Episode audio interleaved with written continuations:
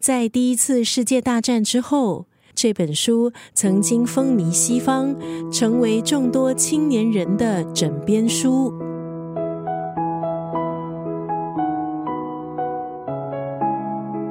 今天在九六三作家语录分享法国作家纪德创作的散文集《人间粮食》。先来说一说这本散文集的创作背景。当时年轻的纪德和青年画家洛朗一起前往北非游玩，记得不幸的在埃及染上当时的绝症肺结核。绝望的他以为自己的生命即将结束，没想到他奇迹般的恢复起来。在记得看来，自己等于是获得第二次生命。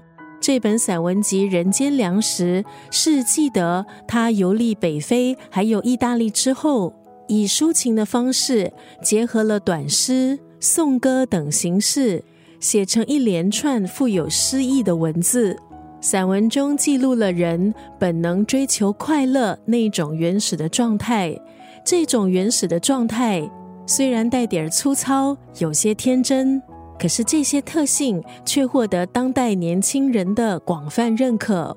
今天在九六三作家语录就要分享记得的散文集《人间粮食》当中的这一段文字：做一件事情，乐在其中。恰恰说明，我们就适合做这个发自内心的愉悦感。